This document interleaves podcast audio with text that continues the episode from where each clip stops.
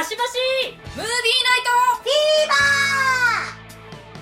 この番組はウシコシャオマナティーがかしましくお送りいたします。えー、いきなりの 突然のですね声だけ入ってるけど あの私一人オープニングマナティーですどうもちゃんとウシコもシャオも今日はいるよ。えー、ありがとうイエーイ！というわけであの今回はこちらドンナイトデーというあのトムちゃんとそれからキャメロン・ディアスのえー、アクションラブコメディえーラブ2割コメディ8くらいの 感じでお届けしたいと思います。それでは見てみてください。ではでは本編いってみよう。かしましムービーナイトフィーバー。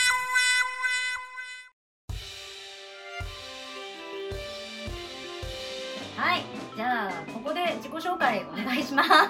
どうぞ。トよしこです。シャオリンです。イエイ。はい。というわけで今回はこちら、ナイトデー。はい。ご紹介したいと思うんですけど、はい。まあちょっとね初回にちょっと見たい映画、別にいつでもいいんですけどこの映画は。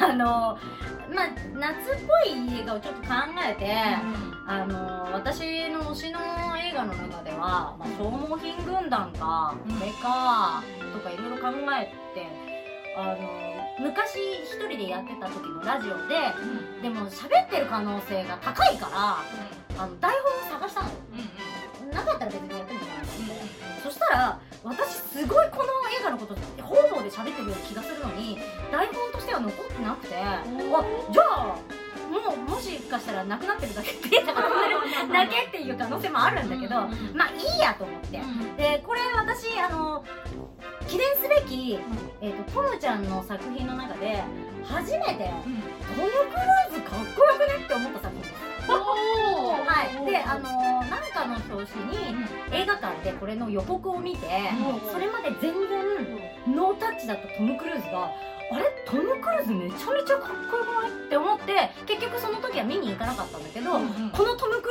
ルーズはトムちゃんはあの最高にかっこいいトムちゃんだとずっと記憶してでミポの時にトロント行って、あのまあ、見るようになった作品なんだけど、じゃあ全部若い時えっとね2010年の映画ですね。そうそうそう。だからあのその例よりも前の映画なんで、もう全然いっぱいあるんだけど、20代とか10代からやってるから、その時の映画その若い時の映画はどうしてもそのお顔立ちが綺麗すぎて、私はもうそうってもうおじさんおじさんとか悪役面の俳優さんが 好きだもんだから、のシワゼロなんてもうみたいなそうね。若い時はちょっと。もうあ今は見れる。今は可愛いなと思って見れるけど、でもなんかキラキラできないキラキラしすぎちゃう。ああそう若いここからちょうどよく私のツボに入るご尊顔になってきたという。そう感じです。ね。まあそういう話なんだけど、はい。えっとまあデータから言うと2010年アメリカ製作のアクション映画です、アクションラブコメディ、うん。で監督はジェームス・マンゴールド監督私これこの人の監督作品は結構見てるんだけど、みんなも多分知ってるものが多いと思う。オリバーニューヨーク子猫物語。これはディズニーの猫ちゃんのやつね、で17歳の彼女これアンジェリーナ・ジョリーがすごいいっぱい賞を取って、はいはいはい、これも取ってる「ウォーク・ザ・ライン君に続く道」これもね良かったんですけど。ウルヴァリン侍からのローガン。ね。またすごいとこ来たね。そしてグレイテストショーマンの再撮影で監督をされてて。ででもクレジットにはないんですってあとは最近だとフォード VS フェラーリ。あー撮られててそしてなんと22年公開予定私たちには関係がある。インディ・ジョーンズ 監督として就任してるポイゾンなのであのみんな心してあそういう作品を撮る人なのかなってぼんやり思っといてください。はい。大丈夫です。面白いものを撮る監督です。はい。で主演はトム・クルーズとキャメロン・ディアスなんですよねなんか補足とか必要じゃないですね大丈夫。です大丈夫ですよね。みんなわかるでしょ。もう大スターだから。ね大丈夫ですね。このタッグはバニラスカイ以来になります。はい。そうバニラスカイのトムちゃんはっていうかあのバニラスカイはキャメロン・クロウ監督が撮ってらっしゃるんですけど、このキャメロン・クロウ監督は、あの、ザ・エージェントっていうトムちゃんの別の映画も撮ってるんだけど、ここに出てくる、まあ、キャメロン・クロウ監督がトムちゃんをそう見てるんじゃねえかと私は思ってるんだけど、あの、キャメロン・クロウ監督の撮る作品でのトムちゃんっていうのは、えー、性別というより比喩でいけばメスです。あれはメスだと思う。あの、わからないと思う人は見てくれ。メスだから絶対に見てほしい。何を言ってるんだと思った人は確かめてください。すごく。そうそうだからもう本当にメスに取られてる周りの女の子の方が男前な感じがするので、ぜひ見てみてほしいなと思います、あとは、えっと、他に出てるキャストといえばこの間奥者の時に押しましたポール・ダノが、えーその時も言いました。サイモン・フェックという役で。サイモン・フェックという役で出ております。はい、フェックです。フェックではございません。はい、はグリーンランタンで敵役をやったピーター・サースガードさんも出ています。はい、あとはワンダーウーマンのガルガドットもちょろっと出てくるので、もうこの時に随分かっこいい大人のお姉さんだなと思ったら全然わからなかったね。びっくりしました。とっても美しいです。はい、キャスト大体こんな感じなんだけど、2人に先に質問したいと思います。はいトムちゃんとキャメロン・ディアスの、えーまあ、キャラクターの印象があったら教えてほしい。キャメロン・ディアスはもう、口がでかい笑顔。笑顔笑顔、うん。可愛い感じ強烈じゃない？もうなんかうん。ニコってしてたらもうこっちもニコってするような。わかるわかる。わかる可愛い可愛い。可愛いんだよ。可愛い。うん。私はキャメロン・ディアスは可愛いけどセクシーな。感じセクシーな感じね、うん。セクシー、うん、で、まあ、かっこよさもあるそうね。そうね。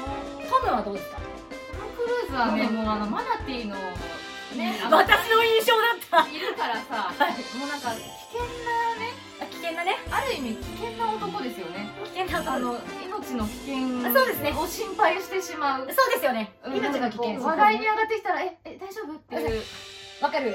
わかる。マナティーの影響をこうもろにね受けてしまって心で。配しちゃう。コロナでね。あのあそうねそうね。ね。私もやっぱミッションインポッシブルのイメージがあってね。他にもいろいろねうん。やってらっしゃるからこれはトップガンもね今度トップガンもねまあグッズ伸びちゃってるけどとか思うけどコメディな印象はあんまなくてシリアスの中にちょっとコメディがうん。ちょんちょんって入ってるって感じのイメージかな。でもとにかく運動神経抜群だよそうね。そうそういうねイメージ。そういうイメージですよね。でこの作品は大体今言った感じの2人が言った感じの、まあ、キャメロンといえば笑顔が可愛くてセクシーで行動力があってかっこいい女の子。でトムといえばちょっと危険な香りのあの出てきたらこいつ大丈夫かなって心配する感じのそのままのみんなが見たいトムちゃんとみんなが見たいキャメロンが詰まってる映画はい。あの笑顔が素敵でめちゃんこスマートだけどスパイ生活が長すぎてパンピーからはサイコパスにしか見えねえトム・クルーズとはいはいはいはい。ね凄腕のスパイのロイっていう役と。狙った男は落とさへん実実力行使あるのみですわ。はいっていう可愛い行動派のジュンという。ビッチな。ビッチではない。ビッチではないけどあのこの2人が出てくるあの映画でございます。あらすじとしましてははい。あの妹の結婚祝いに亡き父の残したポンティアック GBO をプレゼントしようとレストアできる部品を集めているジュンちゃん。ビチタで部品を発見して妹の式のブライズメイズのドレスを選びボストンへ帰る途中のあ、まあ、帰るための空港で甘いマスクの男性ロイに出会います。はい。はい。一目惚れです。はい。でまさかの飛行機も同じで運命を感じてアタックするんですけど、はい。彼はなんとスパイではい。2人の乗った飛行機はこのロイの手によってパイロット添乗員乗客全員皆殺し。なので不時着を予言されます。はい。不時着すると同時にえジュンちゃんはロイに薬を盛られ。気づけば自宅のベッドの上。でもうねもうそこまで飛んじゃってれば、うん。あいつもの日が始まったぜと、ジュンちゃん思ってね生活をしようとしたらそこかしこに付箋がね貼られておりまして昨日はありがとう君といられて楽しかったよ。朝ごはんどうぞフライパンガバって開けたらオムレツが入ってる。ねでドアに外出ようと思ってドアに僕のことは喋っちゃダメだよ。戦慄するジュンあれよあれよという間にロイに敵対するスパイたちが彼女を狙い追われる身になってしまいます結局またこの危険な男ロイに助けられ行動を共にするしかなくなってしまったジューンでしたがというお話ですこれホラーじゃないよね。さホラーじゃないです。怖い怖い。怖いわ。ホラーじゃない。です本席残しすぎや怖いなんでしょで怖い怖い。あのねあれでしょトム・クルーズの方そのロイもよか良いなって思ったんじゃないのうんそういうことだよね。うんまあ、そこそこねそのうん。チューとかもするし、ん。駅名は可愛い子だねみたいなものも言うし、怖いただそのずれてんすよねっていう、様子がおかしいもん。だってもう。そうもう様子がおかしいまま行くんだ。で出会いとかその最高にね少女漫画を装って、うん。その空港でまあ彼女のことを利用しようと、ん。あの持ってるねあの、その敵に渡してはいけない、まあ、あのスーパーエネルギーの乾電池みたいなのを、あの彼女の荷物に紛れ込ませて、あの自分の空港を突破しようとするんだけどそこで空港でさあいつあごめんねみたいなところから、であ僕がやるよみたいな、その少女漫画展開をさしていくわけなんだけどでも蓋を開けたらサイコパスなん。でねもうあの顔面偏差値を分かってらっしゃるうん。取り方だし取られ方をうん。してるトム・クルーズとそしてジュンちゃん。あのキャメロン・ディアス。が 画面からほとばしるキラキラがもう本当にとにかく好きででそのロイちゃんをね落とそうとその最初サイコパスだと分かってないジュンちゃんは飛行機の中でねトイレの鏡の前でねこんなチャンス逃してらんないじゃないと。行くのよ私みたいな感じで気合を入れて髪型を直し口臭をチェックし胸の形を整えてねフレグランスをブワーって吹きかけて気合を入れてるんだけどその裏ではまあお手洗いのね外ではロイちゃんが敵という敵をちぎっては投げちぎっては投げして全員皆殺しをしているというすごく緩急のねうん。あのよく 気持ちいい緩急の映画で。でこれまたその後も再会もねあの最高でその CIA のロイちゃんと敵対するスパイたちに捕まってうん。車に乗せられてピンチなジュンちゃんがまあねをそれを助けに来るロイちゃんまあこれまた話で聞くだけだと少女漫画展開じゃないですかそれをねジュンちゃんがまあ乗ってる車のスパイたちまあ運転席と助手席とあと隣にスパイが座ってるじゃないですか。でそれを後ろからバイクで追撃してきたトムちゃん、まあ、ロイちゃんがあのまあガラス越しだよね。車のガラス越しにバイクに乗りつつ3人殺しますはい。パンパンパンっつって。はいはい。はい気づいたらもうジュンちゃんしか生きてない。でわあの死体がアクセルを踏んじゃう。わーってなって後部座席のジュンちゃんハンドルを一生懸命握る。で横からこう斜めになってる部分の坂のところから、はい。えー、まあロイが乗ってるバイクが見えるんですけど、そこからバイクだけ飛んでくるんですよ。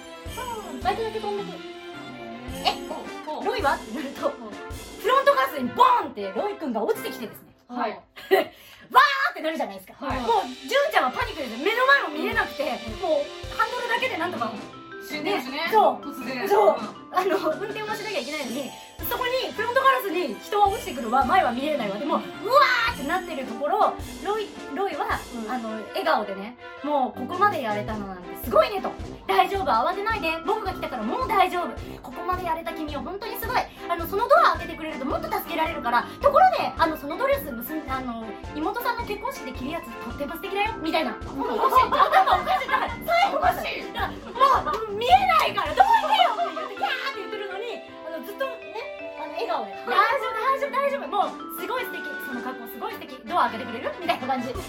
そこじゃねえよって。っていうテンションとテンポがずっと続きます。110分間ずっとこのテンポで行かせていただきます。最高じゃないですか？面白いでしょ？2人がこの最高って思い続けられるともちゃんのギャグ映画です。うん。なかなかそのギャグだけの映画ギャグだけでもないんですけどシリアスもちょっとあるしまあ、ラブコメみたいな感じなんですけど、まあ、ラブコメで終わるコメディで全体的に終わるトムちゃんの映画ってなかなかないのであのなかなかまあミッションインポッシブル56作あるしそこから行くっていうのちょっとなみたいな、うんもっと軽いやつくれよみたいな、うんだってどうせ生き死にかかってんだろこいつの映画はってみんな思ってると思うんですけどあのナイトデーから入っていただいて いいんじゃないでしょうか。そうしようそうしよう。ぜひぜひあの気になる方はあの私が言った今のシーンは大体ですねあの YouTube でまだ上がってるんですけど公式さんのあの予告動画であの大体今のシーンが全部バーって出てます。それを見ていただければよかった。ですそれでは後半いってみよう。かしまし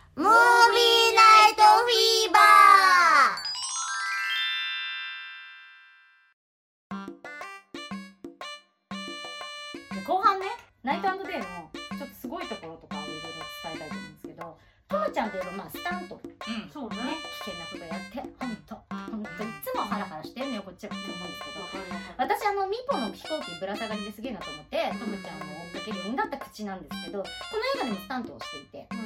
でもあのーまあミポはトムちゃんがプロデューサーをしているので、あのそういうところをバンバンに出すんですよ、うん。僕がスタントをやってるよっていうのをうん。ガンガンに出して宣伝をするんですけどこれは別にそうじゃない。うんわけです。うんでだけどちゃんとスタントをやってる。うん。でそれで私何回か目にこう繰り返し見てて気づいて戦慄したシーンがあって、あの屋上の駐車場にね車が入ってきて、でその車がギュギュンって入ってきてドリフトしてギュギュギュンって、あの駐車場に止まって、そこからあの2人が出てくるシーン、なんかもう長回しでその定点で撮ってて、うんギュギュギュンって入ってきて2人が出てくるところまで撮ってるから、あの完全にトム・クルーズが運転してますよっていうシーンなんですよ、はいでそれだけ聞くとまあ普通なんだけど、うん。まあよくあるカートかなって思うんだけど何回目かに見て本当気づいたんだけど駐車場の車止める枠あるじゃないですか、はいギュギュギュンって入ってきた割にすごい綺麗に止まってんだよその枠の中に。ゾ ッ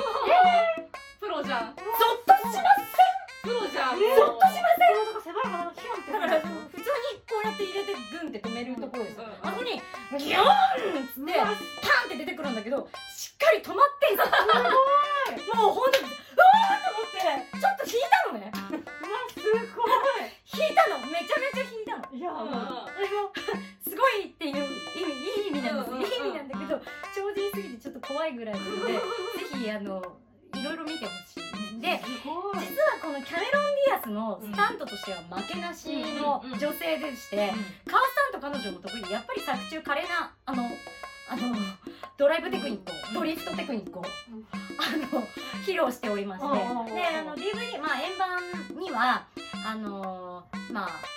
なんていうんですか特定映像っていうのがいっぱい入ってるじゃないですか。その中でまあスタッフにいろいろ話を聞いてるのもあるんですけどあのスタント専門のスタッフさんがい。やーまあ2人はあの俳優やってなかったらスタントやってたよねっていう言わしめるちょっと2人なのでうんそういうところをしっかり見ていただいたらいいんじゃないかな、うん。ややべえやつらがやってんぜっていうところですね、やばいね。はい、でまた作品として面白いところっていうのがこのラブコメだからできる展開だと思うんだけど、最終的にこのロイちゃんがスパイ抜けが叶うところなんですよ。あのー、なんだろう。まあロイちゃんにもたくさんの夢があるんだけどでもそれはエージェントの家業をしていたら叶わないことなんだよねっていうのも、まあ、最初の方でちょっとあのか彼が夢を語るところで出てくるけど、そこからあの、まあ、まあ CIA のスパイだっていうのがバレてそれでもあの純ちゃんがロイを好きと言ってくれて、で最終的にはそのクソみたいなね裏切られたりとか頑張っても簡単に切り捨ててくれるあのエージェント家業っていうその世界から無理やりジュンちゃんが連れ出して救い出してくれるっていう、そんなんできるんですか？そんなのを無理やりする映画です。はそんなんできるんや。まあ、あの無理やりですよ。だからもうこれはラブコメディですからあ軽く考えてほしいんですけど、はいはいはい。でまあでもその最終的にはだからロイちゃんがヒロインでジュンちゃんがヒーローじゃんくらいの強さが彼女にはもう本当にあってだから女性からもすごく支持が大きくなる、あの作品だと思うんだけど、うんうん。本当にそれでえハッピーエバーアフターだよっていうような多分この2人だったらどこまでも旅を続けていけるし、もし誰かに襲われても大丈夫だねっていういいカップルが 最終的には出来上がると。なるほど。ね、サイコパス相手ですけど、できるよっていう。誰かに襲われても安心っていうのが安心安心安心。もう なんだろう倒すとかじゃないよなんなんかわかんないけどね。でも純ちゃんは、あのまあこのあれもあると思うんですけどあの銃も撃てるようになるのであー。バカすか撃つようになるので覚えが早くていい覚えが早いです。だからあのなんかイーサン・ハントの未来をすごい私は考えてる だってミッションインポッシブル見てる？見てる見てる見てる一作目から見てる。見てる見てる一応見てるよ。見てる見てる。大変なことになってるなんかあのかわいそうなのあの一からかわいそうなのあの人は。うん。あの私ここでしか見てないからみ見せてくれてるのから見てるから見せてるのかな？もう一作目からイーサンハントっていうのはかわいそうな人で、その上司にうん。殺されかけ、うん。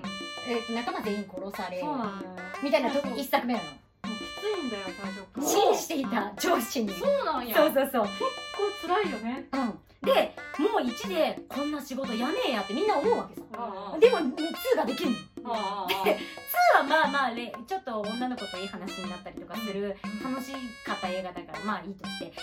3は嫁が襲われるんですよ。新婚の嫁が。それを見た気がするな。あペグちゃんがここから出てくるかもしれないね、うんであのーえっ、と弟子もここで殺されます。あそう3作目嫁は襲われるわ。弟子は殺されるわ、ももうなんでやってんの、うん。そんな仕事を、うん。で4作目に至っては嫁を助けるために嫁と別れ、うんなぜか収監されてるところから始まるんですよ。もう意味が分かんないじゃないですか。かわいそうすぎるでしょこの人。だから早くやめてほしいと私は思ってるんだけど、それをそのなんかちょっと考えずにあのこれはすごく、うん未来のある映画だな。ああ全然ノリが違うもんね。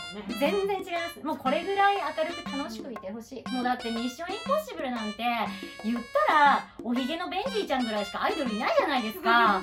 ねイルサちゃんも可愛いよ。でもイルサちゃんは女版イーさんだからあの人も凄惨な過去を持って辛く苦しく作業に毎回当たっているんですよ、もうベンジーとブランドぐらいしかもう花はないわけです私的にはもうあそこがアイドル全員アイドルみたいな感じでイーさんがセンターでそれ右と左にブランドとベンジーがいてみたいなあの IMF っていう一つのアイドルだと私は思ってるんですけど、グループ IMF グループ IMF なんですけど、まあ、そういう作品じゃまあね実際はないからあのロイちゃんを見てね希望を感じてるんですよね。いいと思います。みんなサリコパスだけそうみんな怖いけど。スパイ抜けしてほしいと思ったスパイとかいます。スパイ抜けしてほしい。スパイ映画だって見てるじゃん。見てるけど私でも今「ミッションインポッシブル」のさこの間の出てきたさあのヘンリー・カビル君の役いたじゃんあうんなんかあれなんかかわいそうだったなと思って、うんあれはね。抜けたいんだけど抜けるためにこう敵対するみたいな感じ。おバカちゃんうんでしょ、あれはねちょっと切なかったなと思って見てたやめたがってんじゃん。やめた。がってずっとねやめたがってる。やめなよっていう。ねね。だからこの作品を見てスパイにも明るい未来があるかもしれないと思いを馳せてみるのはいかがでしょうか。そんな後半でございました。はい。はい。鹿島市ムービーナイトフィーバー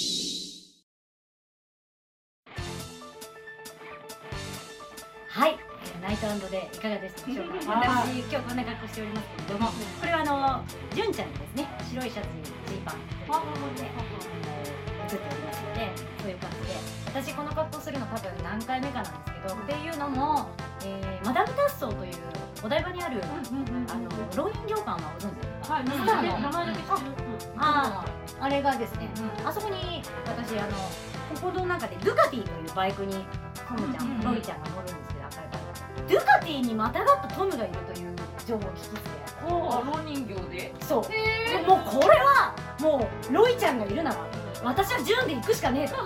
ね。あのお台場に100均があるんですけど100均であの二丁拳銃なんで、あの2つピスを買って行ったんですよ。ほうほう。会いに。